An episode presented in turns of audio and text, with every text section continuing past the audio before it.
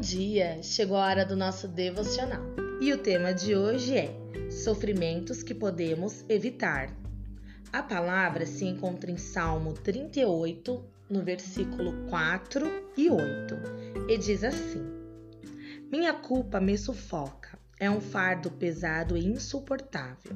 Estou exausto e abatido. Meus gemidos vêm de um coração angustiado. Nessa passagem, Davi passou por alguns sofrimentos que poderia ter evitado e deixou registros claros, profundos e descritivos de seus sentimentos e experiências.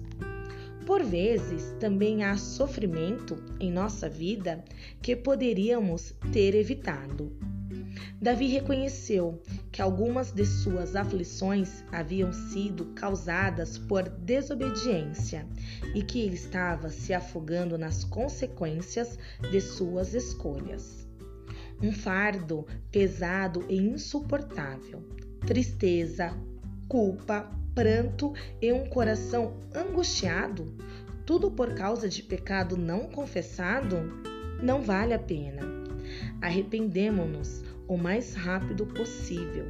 Devemos pedir a Deus que grave sua lei em nosso coração.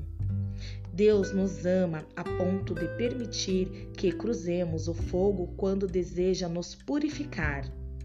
Deixa que atravessemos enchentes que nos limpam. Usa até mesmo o sofrimento decorrente de pecado para moldar nosso coração para seu reino e nos conduz para um lugar de bênção.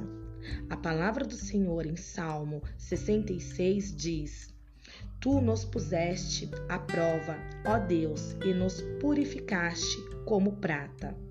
Passamos pelo fogo e pela água, mas tu nos trouxeste a um lugar de grande fartura. Amém?